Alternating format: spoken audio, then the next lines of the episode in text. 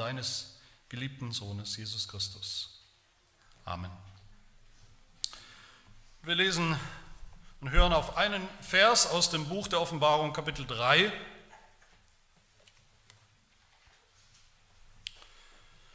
Offenbarung 3, den bekannten Vers 20.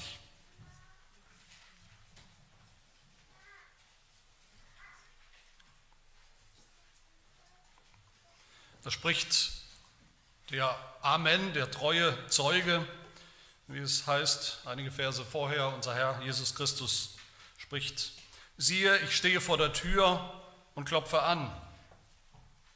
Wenn jemand meine Stimme hört und die Tür öffnet, so werde ich zu ihm hineingehen und das Mahl mit ihm essen und er mit mir.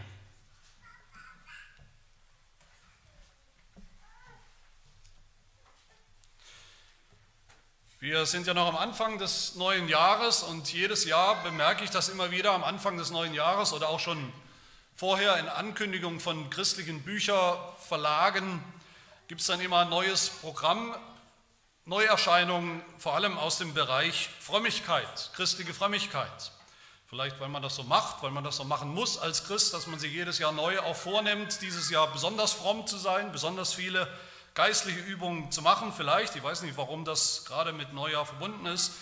Aber es ist schon erstaunlich, merke ich immer wieder, was da so unter, diesem, äh, unter dieser Überschrift, in dieser Kategorie christliche Frömmigkeit so erscheint als Bücher, als Literatur. Auch was vor allem evangelische Christen oder sogar evangelikale, sogenannte bibeltreue Christen, was die unter Frömmigkeit so verstehen.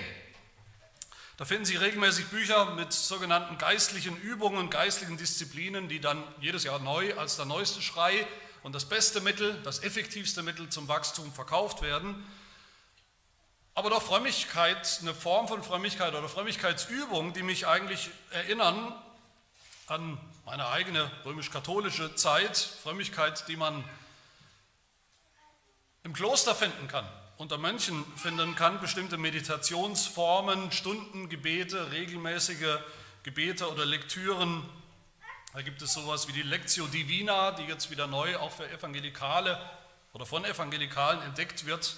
Lectio Divina heißt eigentlich die Stille vor Gott aushalten. Dann gibt es die Visio Divina, wo man Gott findet durch Kunstwerke, die man betrachtet, über die man meditiert und viele andere sehr mönchische Formen des Gebets und der Frömmigkeit. Frömmigkeit ist natürlich immer ein aktuelles Thema unter Christen, vielleicht weil es eben sehr praktisch klingt. Da wird der Glaube praktisch. Deshalb interessiert uns das und wollen wir das auch wissen.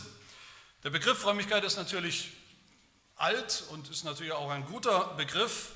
Aber, das müssen wir wissen, wissen wir vielleicht auch in Deutschland, in unserem deutschen Sprachraum irgendwie geprägt durch den Pietismus. Das war die Bewegung, könnte man sagen, im 17. Jahrhundert, 18. Jahrhundert, eine Bewegung gegen die lutherische Kirche, reformierte Kirche, eine Bewegung gegen klassische kirchliche Frömmigkeit.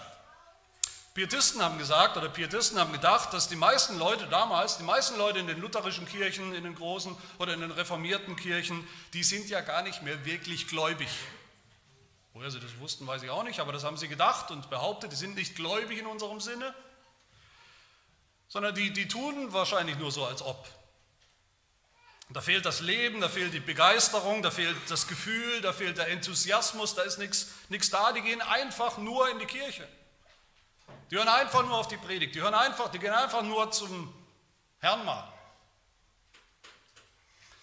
Und deshalb haben sich viele zurückgezogen aus dem kirchlichen Leben in sogenannte fromme Kreise, um da eben echte Frömmigkeit zu finden, echte Frömmigkeit zu praktizieren. Und in den meisten Fällen ist das eben eine Frömmigkeit nicht in der Kirche, sondern außerhalb der Kirche irgendwo.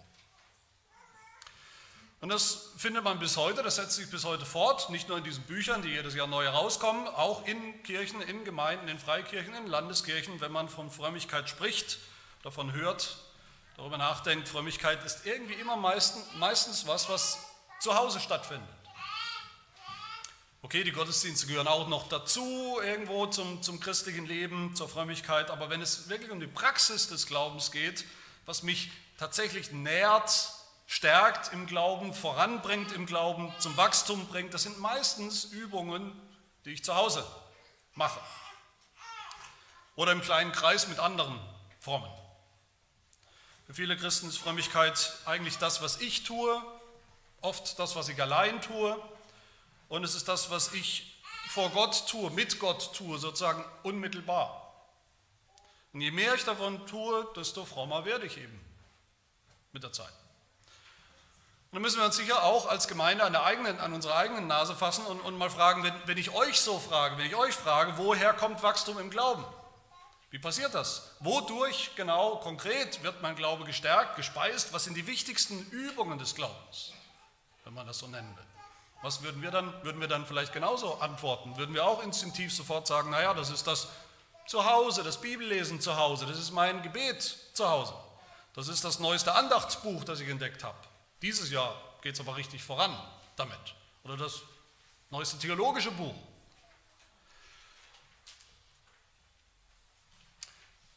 Wenn Leute, wenn Menschen neu, vielleicht zum ersten Mal oder, oder ein paar Mal neu in eine reformierte Kirche in unserer Gemeinde vielleicht kommen, dann fällt ihnen natürlich einiges auf an Unterschieden zu anderen Gemeinden, zu anderen Kirchen. Oft sind es Lehrunterschiede, Unterschiede in der Lehre und die gibt es natürlich auch. Aber was viele erst so nach und nach kapieren, manchmal erst nach Monaten oder Jahren, ist, dass wir eben als reformierte Kirchen nicht nur eine andere, irgendwo andere Theologie haben, sondern auch eine ganz andere Praxis der Frömmigkeit als viele andere Gemeinden heute. Reformierte Frömmigkeit ist anders als das, was viele gewöhnt sind, anders sicher als römisch-katholische, äh, mönchische Frömmigkeit, die Frömmigkeit des Klosters, aber auch anders als evangelikale, pietistische Frömmigkeit.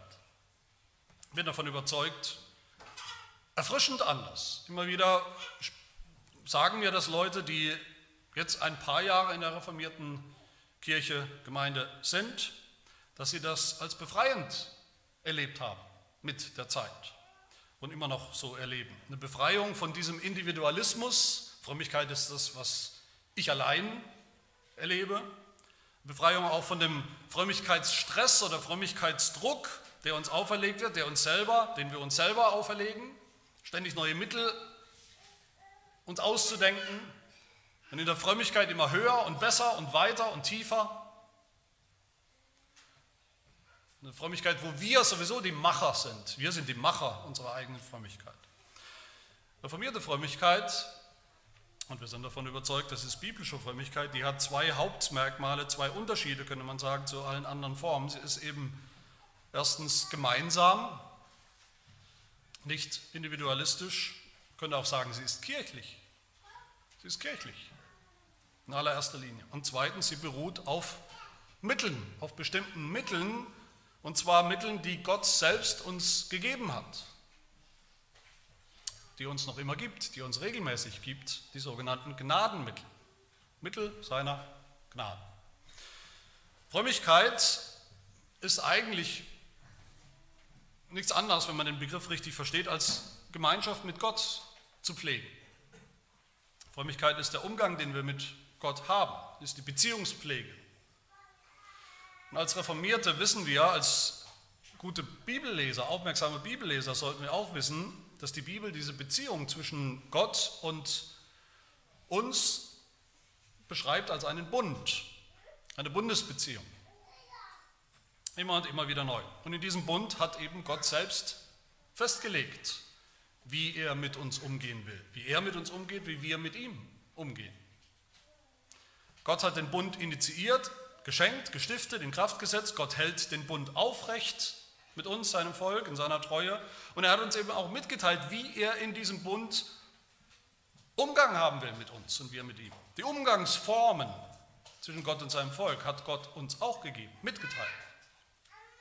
Frömmigkeit ist nicht eine Sache von unserer eigenen Kreativität, unserem geistigen Einfallsreichtum, dass wir uns ständig fantasievolle, neue, kreative Wege ausdenken, wie wir mit Gott vermeintlich Gemeinschaft haben und vertiefen können. Frömmigkeit ist nicht eine Sache unserer eigenen Anstrengung.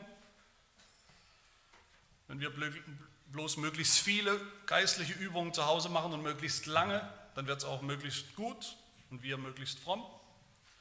Unsere Beziehung zu Gott ist eine Bundesbeziehung, die einzige Form der Beziehung, die wir mit Gott haben können. Und deshalb ist auch Frömmigkeit geprägt von diesem Gedanken des Bundes. Und genau das sehen wir auch so überall in der Bibel. Wir sehen, dass Gott nicht nur den Inhalt des Bundes, seine Gnade uns irgendwo mitteilt, kommuniziert, sondern auch die Mittel, die Umgangsformen mitteilt und schenkt. Diese Umgangsformen zwischen Gott und uns, die nennen wir deshalb auch Gnadenmittel. Es sind Mittel, das ist sozusagen die Adresse, diese Gnadenmittel, das ist die Adresse, wo Gott uns versprochen hat, dass er uns seine Gnade schenkt und mitteilt dass er uns seine Gnade einmal schenkt, einmal mitteilt, vielleicht zum ersten Mal, woher überhaupt seine Gnade kommt, woher der Glaube kommt, wie es alles anfängt. Und durch die er uns immer wieder neu, mehr und mehr seine Gnade mitteilt und schenkt, unser ganzes Leben lang. Und davon finden wir in der Bibel drei, drei solche Gnadenmittel, nämlich die Predigt und die beiden Sakramente. Das erste Gnadenmittel ist die Predigt, die Predigt des Evangeliums, die Predigt von Gottes Gnade, von Gottes Gnadenbund in seinem Sohn Jesus Christus. Das steht im, im Mittelpunkt, das muss im Mittelpunkt stehen von jeder christlichen, biblischen Frömmigkeit. Tut es aber nicht mehr immer. Und damit meine ich nicht die Predigt von unserem Lieblingsprediger vielleicht auf YouTube oder wo auch immer, unserem Lieblingsprediger aus Kalifornien oder New York City oder Hamburg oder wo auch immer. Natürlich ist überhaupt nichts dagegen zu sagen, dass wir solche haben, dass wir Predigten hören, dass wir unter der Woche Predigten hören, jede Menge Predigten, wunderbar. Aber die Predigt als Gnadenmittel, durch das Gott uns dient, versprochen hat zu dienen, das ist nicht die Verkündigung von, von irgendjemandem, so begabt er vielleicht ist, sondern das meint die regelmäßige Verkündigung meines Pastors in der Gemeinde, zu der ich verbindlich fest gehöre als Mitglied, als Bundesmitglied. Mitten im Bundesvolk, wo ich Woche für Woche hingehe. Die Predigt im Rahmen des wöchentlichen Gottesdienstes. Das ist damit gemeint. Das ist das allererste Mittel, wie Gott uns seine Gnade überhaupt schenkt, durch die Predigt des Evangeliums. Das ist ein Mittel, das Gott selber eingesetzt hat. Nicht wir haben das erfunden, Gott selber hat das eingesetzt und hat versprochen, dass er dadurch wirkt und seine Gnade schenkt. Das zweite Gnadenmittel, das die Bibel nennt, ist die Taufe. Die Taufe als Bundeszeichen, natürlich auch grundlegend dafür, wie wir mit Gott umgehen.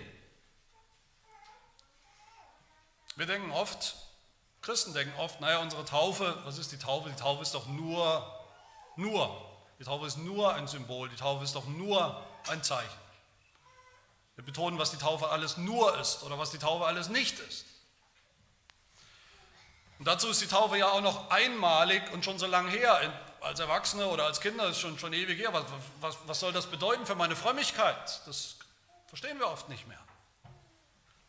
Aber Gott denkt da ganz anders. Die Taufe stiftet unsere Identität, wer wir sind als Christen. Die Taufe macht nichts automatisch oder, oder magisch mit uns, macht uns nicht irgendwie gläubig, gläubig, aber die Taufe gliedert uns ein in den Bund, in das Bundesvolk, in die Beziehung mit Gott. Ab diesem Moment leben wir auch, auch sichtbar, die Taufe ist ja sichtbar, war sichtbar. Ab diesem Moment leben wir eben in einem bestimmten Verhältnis mit Gott, in diesem Bundesverhältnis. Wir gehören zum Bundesvolk, ohne jeden Zweifel. Und das dritte äh, Gnadenmittel, das die Bibel nennt, ist das Abendmahl, das Herrenmahl. Auch das Herrenmahl ist ein Gnadenmittel. Ein Mittel, durch das uns Gott mehr und mehr seine Gnade schenkt und seiner Gnade versichert, vergewissert durch das er den Glauben stärkt, durch das er die Gemeinschaft mit ihm stärkt und vertieft. Und in diesen Gnadenmitteln, da ergreift eben Gott selbst die Initiative. In dieser biblischen Frömmigkeit erfinden wir nicht jedes Jahr neue Mittel und Methoden, wie wir mit Gott, Gott näher kommen, wie unser Glaube gestärkt und gespeist wird, sondern Gott selber hat uns diese Mittel längst gegeben. Diese Mittel, die auf die wir vertrauen dürfen, dass sie in Anführungsstrichen funktionieren. Er hat, sie, er hat uns das versprochen. Biblische Frömmigkeit, die basiert auf diesen Mitteln, die Gott uns gegeben hat. Man könnte sagen, fromm ist der, der eben sein ganzes Leben lang als Christ immer wieder neu, Woche für Woche neu erwartet, dass Gott zu dieser Verheißung, zu diesem Versprechen steht, dass er den Glauben schenkt und den Glauben speist und stärkt und ernährt durch diese Mittel, der Predigt, der Taufe und des Herrnmanns. Wie es unser Heidelberger Katechismus sagt, man könnte sagen, das ist reformierte Frömmigkeit. Der Heidelberger sagt in Frage 65, woher kommt der Glaube? Woher kommt der Glaube?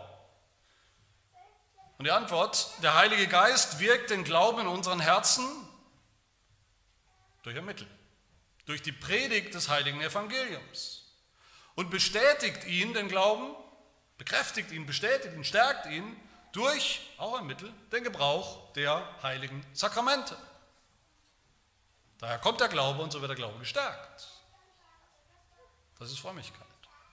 Und das wollen wir heute ein bisschen entfalten im Blick auf das Herrenmahl, das wir ja gleich feiern werden. Manche würden einwenden an dieser Stelle, ich habe ja gerade diesen Text gelesen aus Offenbarung 3, Vers 20, da geht es ja gar nicht ums Herrenmahl. Da geht es ja gar nicht ums Herrenmahl. Und das stimmt auch, das Mahl, von dem da die Rede ist in diesem Vers, das Mahl, das Jesus mit uns halten will, das ist nicht das Herrenmahl, das ist nicht das Abendmahl, es ist was viel Besseres. Es ist das endzeitliche, das endgültige, das vollendete, ewige Mahl, das wir mit Jesus feiern werden eines Tages im Himmel in der neuen Schöpfung, wenn sie kommt. Es ist das himmlische Hochzeitsmahl, das Mahl des Lammes mit der Gemeinde. Was hat das Herrnmahl, das wir regelmäßig auch heute feiern, mit diesem himmlischen Mahl überhaupt zu tun? Das Verhältnis zwischen dem Herrnmahl und dem Mahl von dem hier im Text die Rede ist, das ist wie das Verhältnis, oder das ist das Verhältnis von einem Zeichen zur Realität oder Wirklichkeit, für das das Zeichen steht. Wenn wir zum Beispiel im Auto unterwegs sind, auf der Autobahn, da gibt es ja jede Menge Zeichen, jede Menge Schilder, und dann finden wir Beispiel äh, vielleicht ein Schild, an einer bestimmten Stelle findet man das tatsächlich, ein Schild, da steht drauf, Paris 500 Kilometer. Wir wissen natürlich alle, wenn wir da fahren und das Schild sehen, das Schild ist nicht Paris. Logischerweise nicht. Paris ist noch weit weg. Aber das Schild zeigt uns an, dass Paris da ist, noch. Und es zeigt uns auch, wie wir da hinkommen. Und jeder, der schon mal in Paris war, vielleicht unterwegs ist nach Paris sogar und das Schild dann sieht, den erinnert das an sein Ziel, Vielleicht auch mit, einer, mit einer gewissen Vorfreude oder Sehnsucht, wenn man schon mal da war, mit gewissen schönen Erinnerungen verbunden, dass man bald da sein wird, in ein paar Stunden. Und deshalb wäre es auch völlig falsch zu sagen, ja, das Schild, was ich jetzt gerade da zufällig entdeckt habe, und Paris, das hat überhaupt nichts miteinander zu tun. Oder eben zu sagen, na das Herrenmahl heute und das Hochzeitsmahl des Lammes mit der Gemeinde im Himmel in aller Ewigkeit hat überhaupt nichts miteinander zu tun. Doch das Zeichen, das Schild, das Hinweisschild und die Realität, das große Hochzeitsmahl in der neuen Schöpfung, die sind verbunden. Und dieses Mahl richtig zu verstehen, das Jesus mit uns halten möchte, deshalb wollen wir erst kurz zurückblicken in die Vergangenheit von einem Mal oder vielen Mahlzeiten im Alten Testament und dann wollen wir vorausblicken kurz in die Zukunft, was uns erwartet. Und zum Schluss wollen wir uns fragen, was hat das mit der Gegenwart zu tun, mit der Zwischenzeit, in der wir heute eben leben, Woche für Woche, Monat für Monat, Jahr für Jahr. Zuerst ein paar Worte zu einem Bundesmahl in der Vergangenheit. Einem Bundesmahl. Ich weiß nicht, ob euch das auffällt beim Bibellesen, es sollte euch auffallen, weil es wirklich überall zu finden ist, eine enge Verbindung, wenn man die Bibel liest, wenn man das Alte Testament liest, diese enge Verbindung zwischen dem Bund, Gottes Bund mit uns, diese Bundesbeziehung, die er schließt, und Essen, Da gibt es eine sehr enge Verbindung zwischen dem Bund und Essen. Eigentlich überall, wo die Rede ist vom Bund, im Alten Testament, im Neuen auch wieder, von Bundesschlüssen, da wird auch gegessen, gleichzeitig. Da wird geschlemmt, da werden Mahlzeiten abgehalten zwischen den beiden Bundespartnern. Das sehen wir schon von Anfang an fast in der, in der Bibel, in der Heiligen Schrift, Genesis 14, direkt beim Bundesschluss zwischen Gott und Abraham, da sehen wir das erste richtige ausdrückliche Bundesmahl. Abraham kommt zurück aus dem Krieg und er begegnet diesem mysteriösen, mysteriösen Figur des Melchisedek, dieses Priesters und der kommt, der segnet Abraham, der legt den Bundessegen auf Abraham. Und da heißt es in Genesis 14, Vers 18, aber Melchisedek, der König von Salem, brachte Brot und Wein herbei. Es war ein Priester Gottes des Allerhöchsten und er segnete ihn, Abraham, und sprach, gesegnet sei Abraham von Gott, dem Allerhöchsten, dem Besitzer des Himmels und der Erde. Also da schon am Anfang stehen Brot und Wein als Zeichen, als Symbole für, für den Bund, für die Realität des Bundes. Dann Kapitel 18, da kommen drei, drei geheimnisvolle Männer zu Abraham und, und, und, kündigen ihn wieder was von Gottes Bundesverheißung an, nämlich einen Nachkommen. Und was tut Abraham? Sie geben ihm die Bundesverheißung Gottes. Und was tut Abraham? Genesis 18, Abraham lief zu den Rindern, holte ein zartes, gutes Kalb und gab es dem Knecht, der eilte, bereitete es zu. Er trug Butter und Milch auf und von dem Kalb, das er zubereitet hatte, setzte es ihnen vor und er stand bei ihnen unter dem Baum und sie aßen. Keine zufällige Randbemerkung, schon da merkt man, das ist ein, ein Muster. Das ist immer so. Das Essen ist die logische Folge von einem Bundesschluss. Das gehört dazu untrennbar dazu. Genesis 31 schließen Jakob und sein Schwiegervater Laban einen Bund. Komm, wir wollen nun einen Bund machen, ich und du, der soll ein Zeuge sein zwischen mir und dir. Und Jakob brachte ein Opfer da auf den Berg und lud seine Brüder ein zu essen und sie aßen. Selbstverständlich, dass man bei einem Bundesschluss auch isst. Die nächste ganz wichtige Station im Buch Exodus bevor Gott sein Volk rettet, ausziehen lässt aus Ägypten. Was sagt Gott zu ihnen? Exodus 12. Redet zu der ganzen Gemeinde Israel und spricht, am zehnten Tag dieses Monats nehme sich jeder Hausvater ein Lamm. Ein Lamm für jedes Haus. Dieses Lamm soll makellos sein, männlich und einjährig. Und die ganze Versammlung der Gemeinde Israels soll es zur Abendzeit schächten. Sie sollen von dem Blut nehmen und damit beide Türpfosten und die Oberschwellen der Häuser bestreichen, in denen sie essen. Und sie sollen das Fleisch in derselben Nacht essen. Am Feuer gebraten, mit ungesäuertem Brot, mit bitteren Kräutern sollen sie es essen. Gott ist gerade dabei, sein, seine große Bundesverheißung einzulösen jetzt seinem, für sein Volk. Und was tut das Volk? Es sprenkelt Blut zum Zeichen der Erlösung und es ist, es ist bestes, leckerstes Fleisch. Bei der Exodus 24, das auch wichtige Kapitel vom großen Bundesschluss von Gott mit seinem Volk am Berg Sinai. Gott gibt seinem Volk das Gesetz, das Gesetz des Bundes, schließt einen Bund und Mose geht hin, schlachtet Tiere, spritzt das Blut auf den Altar als Zeichen der Erlösung. Und dann heißt es Exodus 24, dann stiegen Mose und Aaron, Nadab und Abihu und 70 von den Ältesten Israels hinauf Sie sahen den Gott Israels und unter seinen Füßen es wie ein Gebilde von Saphirplatten und so klar wie der Himmel selbst. Und er legte seine Hand nicht an die Auserwählten der Kinder Israels und sie schauten Gott und aßen und tranken. Sie sind endlich in der Gegenwart ihres Bundes Gottes und was ist sozusagen das Erste, was sie tun? Sie essen und trinken. Immer wieder ist das das Muster im Alten Testament. Tiere werden geschlachtet als, als Opfer, das Zeichen der Erlösung, und dann wird eifrig gegessen. Oft vom selben Fleisch. So ist es auch in der Stiftshütte, so ist es auch im Tempel.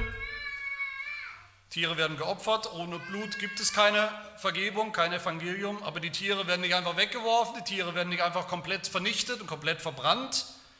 Es wird dann auch immer wieder davon gegessen. findet ein Bundesmahl statt, ein Gemeinschaftsmahl zwischen Gott und seinem Volk.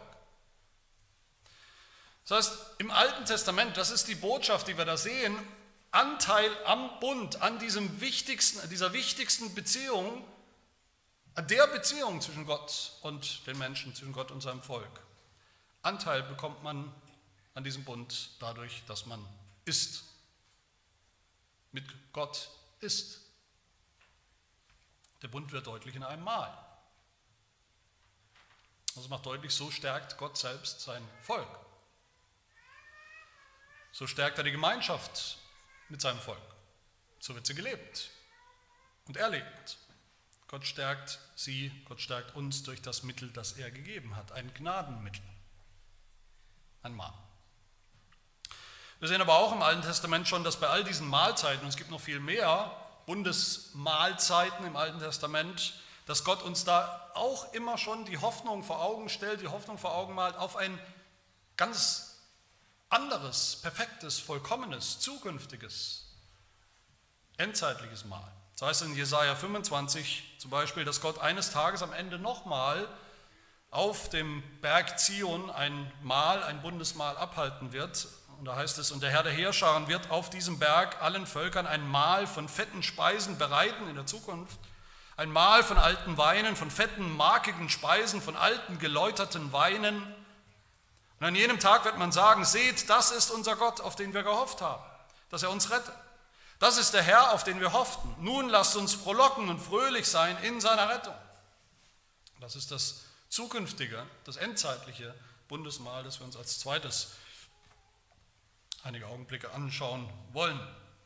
Gerade das Buch der Offenbarung, aus dem wir diesen Vers gelesen haben, ist ja ein, ein, ein, ein Buch voll von Bildern, der auch der Gegenwart, aber auch der Zukunft, der Vollendung, vom neuen Himmel und der neuen Erde, vom himmlischen Jerusalem,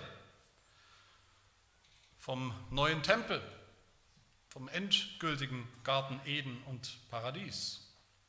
Das sind alles Bilder wovon? Bilder des Bundes. Der Beziehung, der Gemeinschaft zwischen Gott und uns, wie sie sein wird in Ewigkeit im Himmel. So wird es sein. Gott wird bei seinem Volk wohnen, im neuen Jerusalem, das von Gott aus dem Himmel herabkommt, das zubereitet ist wie eine Braut für ihren Bräutigam, für die Gemeinschaft, Bundesgemeinschaft. Und eine laute Stimme aus dem Himmel wird sagen, siehe, das Zelt Gottes bei den Menschen, er wird bei ihnen wohnen, sie werden seine Völker sein und Gott selbst wird bei ihnen sein, ihr Gott. Das ist das Ziel, das ist der Inbegriff des Bundes.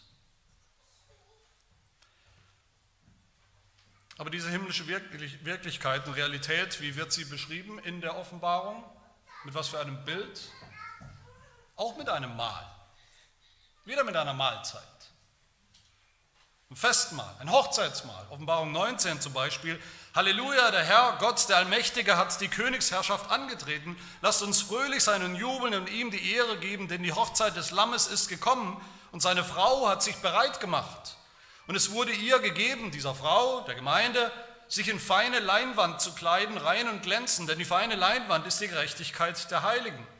Und er sprach zu mir, schreibe, glückselig sind die, welche zum Hochzeitsmahl des Lammes berufen sind. Darum geht es. Für immer und ewig.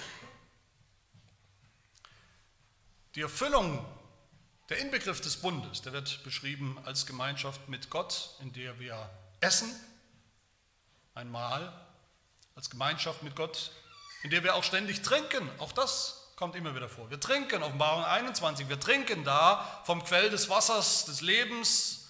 Wir essen, wir essen vom Baum des Lebens, von seiner Frucht. All das, worauf die vielen Mahlzeiten in der Bibel, die Mahlzeiten des Bundes hingedeutet haben, nur als, als Hinweisschilder, als Schatten, als, als Schemen, das wird dann Realität sein, Wirklichkeit sein, wenn wir mit Gott selbst zu Tisch sitzen, wie auch immer das sein wird, wenn wir mit Gott selbst speisen, essen, Speisen, die uns stark machen, die uns glücklich machen, die wir genießen werden für immer. Das ist der Inbegriff des Bundes, der Inbegriff des Heils, das Ziel. Und wie im Alten Testament ist auch dieses zukünftige, ewige Mahl natürlich der Inbegriff für Gemeinschaft mit Gott. Auch da wird diese Gemeinschaft mit Gott hergestellt durch ein, ein Mittel, selbst im Himmel, das Mittel eines Mahls. Und liebe Gemeinde, wir leben jetzt weder noch, weder in der Zeit des Alten Testaments, die wir kurz angeschaut haben, noch leben wir schon, sind wir schon im Himmel. Wir leben hier und heute. Wir leben in der Zwischenzeit zwischen diesen beiden Realitäten. Und auch in dieser Zwischenzeit, auch diese Zwischenzeit ist geprägt von Gottes Bund mit uns. Und deshalb dürfte es uns nicht überraschen, dass sie auch geprägt ist von einem Mahl. Und damit sind wir beim Herrnmal, beim, bei meinem letzten Gedanken. Wir leben in, dieser, in einer Zwischenzeit zwischen dem Anfang der Erlösung, wie Gott es versprochen und angekündigt und verheißen hat, dem Anfang der Erlösung, dem Anfang des Himmelreichs, das ja schon gekommen, schon angebrochen ist in Jesus Christus und der endgültigen Erlösung, der Vollkommenheit, die noch nicht da ist, die noch aussteht, im Himmel, in der Herrlichkeit. Wir leben in der Mitte, in der Mitte zwischen dem, was schon gilt, was schon da ist, was wir schon haben und dem, was wir noch nicht haben. Und ich denke, wir alle, als jeder Christ kennt diese Realität. Das ist eine Spannung. Wir haben schon, aber wir haben vieles auch noch nicht. Wir sind schon, aber wir sind auch noch nicht. Jesus ist schon gekommen, alle Verheißungen sind erfüllt in ihm, sind Ja und Amen in ihm, aber doch sehen wir die, die Fülle dieser Verheißung nur aus der Ferne. Wie Abraham die Stadt aus der Ferne gegrüßt hat, so grüßen wir das, was noch kommt, aus der Ferne. Wir haben schon das Heil, die Erlösung, aber der Apostel Paulus sagt, wir sind erlöst jetzt und hier auf Hoffnung hin. Wir sind schon neue Menschen, neue Geschöpfe im Glauben, aber jeder von uns weiß, wir sind noch nicht durch und durch vollendet und 100% neu in unserem Leben. Und diese Spannung, die ist schwer, herausfordernd, die ist oft schier nicht auszuhalten für Christen, wenn man sie kennt und erlebt. Manchmal sind wir frustriert in diesem Kampf des Glaubens, des Lebens des Glaubens zwischen diesen beiden Realitäten, in dieser Zwischenzeit, wo es eben noch schwer ist. Manchmal sind wir fixiert auch auf das Alte, auf alles, was alt ist, die alte Schöpfung, das, was sündhaft und unvollkommen ist gefallen ist, fixiert auf unsere eigenen Niederlagen und, und sind frustriert deshalb. Uns geht die Kraft aus, uns geht die Puste aus. Manchmal schwindet die Hoffnung auf das, was überhaupt was kommen soll, ob es überhaupt kommt. Liebe Gemeinde, deshalb brauchen wir alle Kraft. Wir brauchen alle Kraft für die Frömmigkeit, für das Leben des Glaubens. Und zwar regelmäßig und immer wieder neu. Wir brauchen Speise. Wir alle, jeder von uns. Wir brauchen Treibstoff. Wie sonst auch im Leben ist es so, um, um von A nach B zu kommen, brauchen wir Energie, brauchen wir Treibstoff, brauchen wir Benzin, brauchen wir immer wieder neue Kraft. Und so ist es auch im geistlichen Leben. Natürlich. Wir sind noch keine Engel, wir sind noch keine wahren Heiligen durch und durch. Wir sind noch sehr, sehr schwach, wir sind noch Sünder, wir kämpfen noch, wir brauchen noch Hilfsmittel. Und genau dafür brauchen wir oder haben wir Gottes Gnadenmittel. Die sind eigentlich nicht kompliziert, sind wunderbar einfach. Aber es sind die Mittel, durch die Gott uns beim Glauben erhält, zum Glauben ruft, beim Glauben erhält, durch die er uns speist und ernährt, bis zum Ziel. Und eines dieser Gnadenmittel, durch die Gott versprochen hat, bei uns zu sein, uns zu stärken, die Gemeinschaft zu vertiefen, ist, wie gesagt, das Herrnmal. Da gibt es viel Diskussion, will ich jetzt nicht aufgreifen hier Diskussionen, was das Herrn mal bedeutet, sozusagen theologisch viel Diskussion unter Christen, unter Theologen. Da gibt es auch Missverständnisse. Auf beiden Seiten wird das Herrnmal, das Abendmahl regelmäßig missverstanden. Da gibt es die auf der einen Seite, die sagen, das Herrnmal, das Abendmahl oder die Eucharistie, das ist ein echtes Opfer. Da wird Christus geopfert. Da wird sein Opfer aktualisiert und immer wieder neu realisiert. Das ist das römisch-katholische Missverständnis.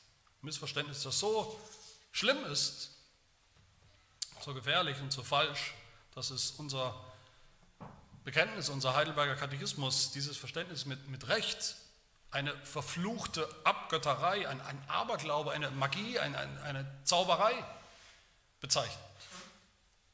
Aber auf der anderen Seite, und das ist auch nicht besser, ist auch nicht besser, das sind die, die vielen Christen, vielen Kirchen, für die das Herrenmal, das Abendmahl nicht viel mehr oder eigentlich gar nicht mehr ist als eine Gedächtnisübung, eine intellektuelle Gedächtnisübung. Man setzt sich hin für eine Viertelstunde und denkt nach, denkt nach, meditiert und das soll es dann gewesen sein. Meine Gedanken stärken mich vielleicht. Für die einen ist das Herrenmal schon Paris. Das ist schon Paris.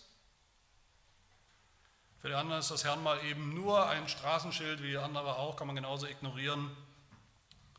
Das hat mit, mit der Realität nichts zu tun. Ankommen kann man auch ohne Schilder. Braucht man nicht.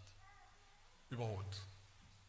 Beides ist falsch. Beides ist nicht biblisch. Beides ist nicht biblische Frömmigkeit. Das Herrnmal schaut nach hinten. Es schaut nach hinten in die Vergangenheit. Jesus Christus sagt beim Herrnmal, bei der Einsetzung hat er gesagt, tut dies zu meinem Gedächtnis.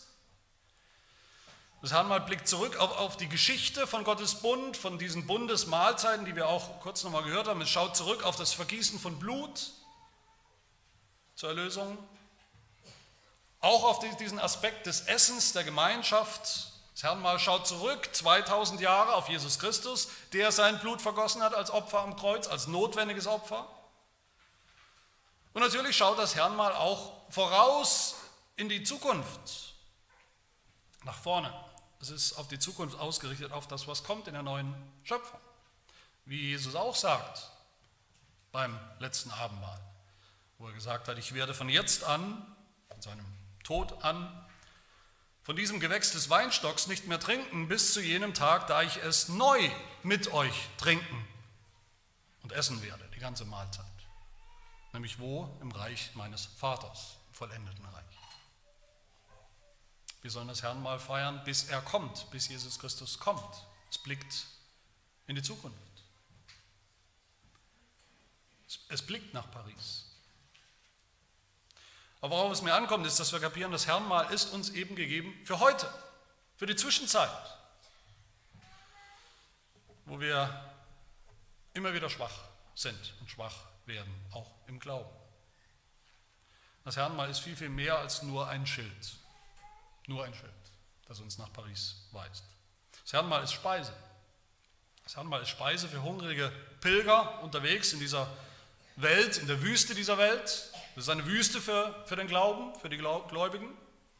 Diese Zwischenzeit. Das Herrenmal ist nicht eine bloße intellektuelle Gedächtnisleistung, Gedächtnismahl, sondern es ist ein echtes Mahl.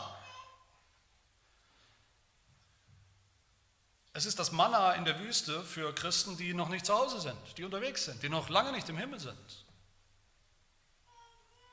Das Herrnmal ist die Brotzeit, die Wegzehrung, die wir dringend brauchen für die kämpfende, angefochtene Kirche in der Welt.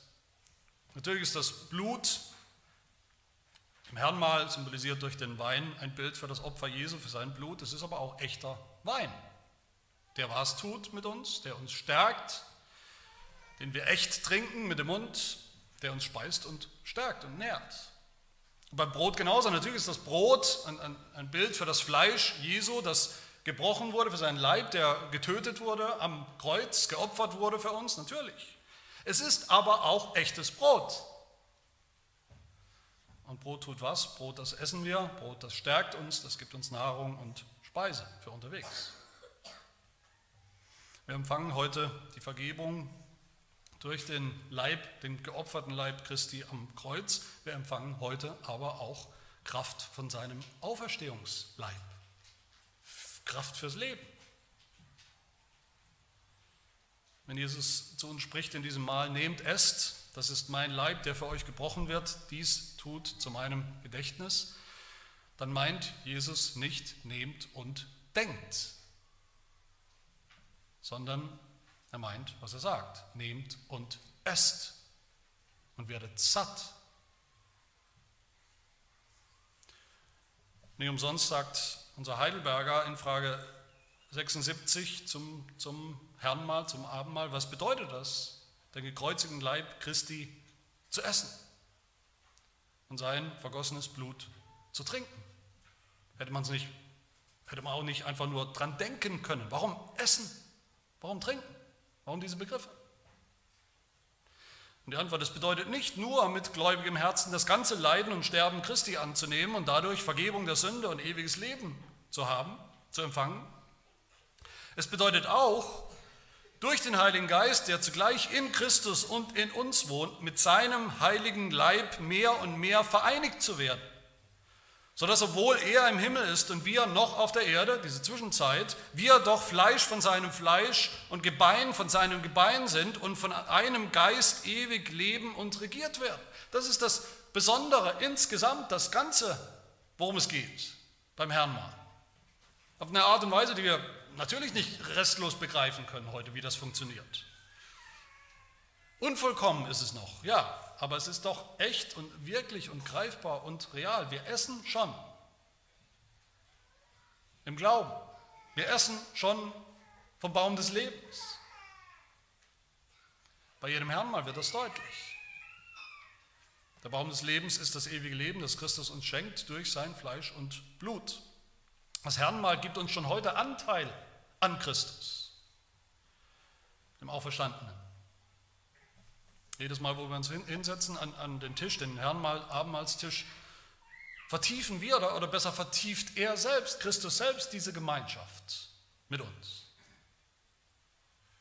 Werden wir mehr und mehr eins mit ihm, so wie Mann und Frau ein Fleisch sind und mehr und mehr werden in der Ehe, in dieser Bundesbeziehung. Das begreifen wir nicht so richtig nicht im Einzelnen und nicht ganz, aber es ist doch biblisch und es ist ein Schatz und es ist ein Trost, den wir nicht uns nehmen lassen wollen, vergessen wollen. Sagt das nicht Jesus selbst so in Johannes 6, Johannes Evangelium Kapitel 6, wo er sagt, ich bin das Brot des Lebens. Eure Väter haben das Manna gegessen in der Wüste und sind gestorben. Dies ist das Brot, das aus dem Himmel herabkommt, damit wer davon isst, nicht stirbt. Ich bin das lebendige Brot, das aus dem Himmel herabgekommen ist. Wenn jemand von diesem Brot isst, so wird er leben in Ewigkeit. Das Brot aber, das ich geben werde, ist mein Fleisch, das ich geben werde für das Leben der Welt. Dieselben Leute, oft dieselben Leute, die sagen, ja, Offenbarung 3, Vers 20, dieser Vers hier, der hat mit dem Herrn mal gar nichts zu tun. Dieselben Leute sagen auch, naja, in Johannes 6, was ich gerade gelesen habe, geht es auch nicht ums Herrn mal, geht es auch nicht ums Abendmahl. Das ist gewissermaßen auch richtig, aber doch unglaublich kurzsichtig. Natürlich redet Jesus in, Johannes 6 in dieser Brotrede nicht vom Herrn mal an sich, das war keine kleine Abendmahlsfeier, die da stattgefunden hat. Jesus spricht von seinem echten Leib. Er spricht davon, dass wir eins werden müssen mit ihm. Er spricht von der tiefen Gemeinschaft zwischen sich selbst und zwischen uns. Aber der Punkt ist ja gerade, dass wir das schon heute erleben können. Im Glauben. Diese echte, intime Gemeinschaft mit Christus, und die wird in jedem Mahl des Herrn sichtbar und greifbar und, und spürbar und schmeckbar. Genauso hier in Offenbarung 3. Natürlich, wie gesagt, geht es nicht um das Herrnmahl an sich, in diesem Vers. Das Herrn mal als Bild, als Sakrament. Es geht um die Wirklichkeit, die Realität, für die das Herrn mal steht, die, das himmlische Hochzeitsmahl des Lammes. Aber der Punkt ist auch hier in diesem Vers, dass das Herrnmal nicht irgendein hohles, leeres Zeichen ist, das mit dieser Realität überhaupt nichts zu tun hat. Im Gegenteil, es gibt uns schon heute Anteil an diesem Hochzeitsmahl, einen Vorgeschmack. Es sind echte Bissen vom, vom Banketttisch dieses Hochzeitsmahls des Lammes, die sozusagen abfallen, die wir heute schon auflesen und essen, im Glauben. Bissen, die uns am Leben erhalten, bis es soweit ist.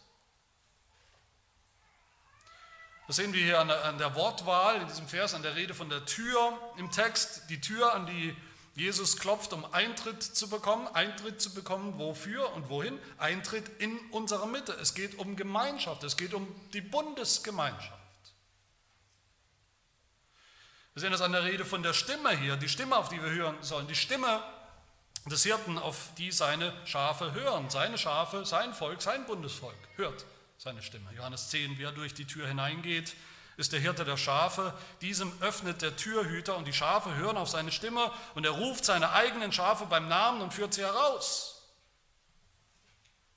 Jesus sagt selbst in Johannes 10, ich bin die Tür wenn jemand durch mich hineingeht, wird er gerettet werden und wird ein- und ausgehen und Weide finden. Weide finden.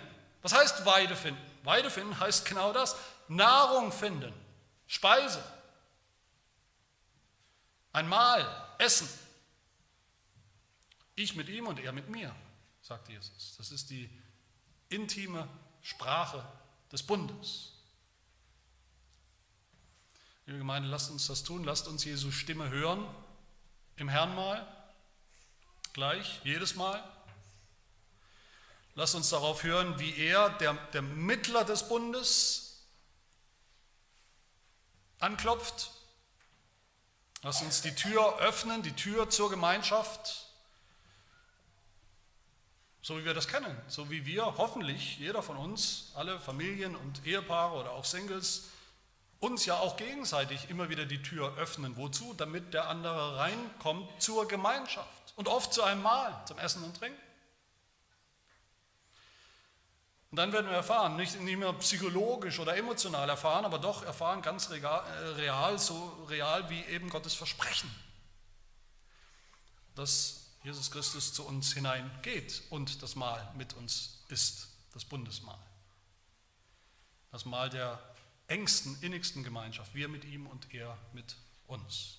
Meine Lieben, vielleicht sollten wir als Reformierte, wenn das unser Verständnis, das biblische Verständnis vom Abendmahl ist, vielleicht sollten wir was ganz Einfaches tun, als, als Geschwister, als Mitglieder auch derselben Gemeinde. Vielleicht sollten wir was ganz Einfaches tun, wieder mehr tun. Nämlich wieder oft gemeinsam essen. Um Gemeinschaft zu pflegen. Und bei uns selbst auch wieder das, das, Bewusstsein und auch bei unseren Kindern, die in unserem Haushalt aufwachsen, denn das Bewusstsein zu bestärken, am Leben zu erhalten, dass beim Essen eben wichtige Dinge passieren, eine wichtige Form von Gemeinschaft. Wer immer nur Fastfood isst und was ja auch so ein Trend ist, dass man eben sehr viele essen halt auch alleine heute, man isst sehr schnell und man isst alleine, der hat irgendwann natürlich kein Verständnis mehr für diese biblische Realität, für diese Gemeinschaft, ein Gemeinschaftsmahl. Nur wenn wir das wieder begreifen und entdecken, wird, können wir entdecken, was im Herrnmahl vor sich geht. Nur so können wir wahre biblische Frömmigkeit wiederentdecken. Eine Frömmigkeit, die auf den Mitteln beruht, die Gott selber uns gegeben hat, seinen Gnadenmitteln. Der Verheißung des Bundes, der ewigen Gemeinschaft mit ihm und der Stärkung der Speise für unseren Glauben in der Zwischenzeit als Pilger, wo wir unterwegs sind in dieser Welt, damit wir auch ankommen, ankommen beim Hochzeitsmahl des Lammes im Himmel. Amen. Wir beten. Herr, hilf, dass wir erkennen, in welcher Zeit wir wirklich leben, wie diese Zeit geprägt ist von dem, was schon gilt und wahr ist im Evangelium, aber doch auch, was noch kommt, die Vollendung, die noch aussteht, nach der wir uns sehnen, auf die wir uns freuen, die ganz andere Qualität der Gemeinschaft, die wir eines Tages haben werden, mit dir, dem lebendigen Gott, mit unserem Herrn Jesus Christus, wo wir ihn sehen, schauen werden. Hilf, dass wir weder zu viel erwarten in dieser Zwischenzeit, dass wir nicht den Himmel auf Erden schon jetzt erwarten, noch dass wir zu wenig erwarten, dass wir ganz aus den Augen verlieren, dass wir schon Anteil haben am zukünftigen Zeitalter, schon Anteil haben am Mahl des Lammes, dass wir schon Anteil haben am Leib des auferstandenen Christus, schon Gemeinschaft haben mit ihm selbst. Und all das in und durch die Gnadenmittel, die Predigt des Evangeliums, die Sakramente, die du uns selbst gegeben hast, genau für diesen Zweck Für uns, für schwache Christen. Hilf, dass wir in unserer Schwachheit, in unserer Frömmigkeit ganz bauen und ganz vertrauen auf diese Mittel, die du uns gegeben hast. Vertrauen, dass du wahr machst, was du versprochen hast. Immer wieder neu. Vertrauen, dass diese Mittel ausreichen, um uns alles zu geben, was wir brauchen für die Frömmigkeit. Dass sie uns wirklich satt machen, geistlich, wirklich speisen, stärken, beim Glauben erhalten. Also hilft, dass wir auch mit der richtigen Haltung, mit großer Sehnsucht, mit großer Erwartung auch gleich an deinen Tisch kommen. Dass wir glauben, dass du uns dort begegnest, dass wir dort wahre Gemeinschaft haben mit dir und gestärkt werden für unsere Pilgerschaft durch diese Welt, gestärkt werden für das ewige Leben. Amen.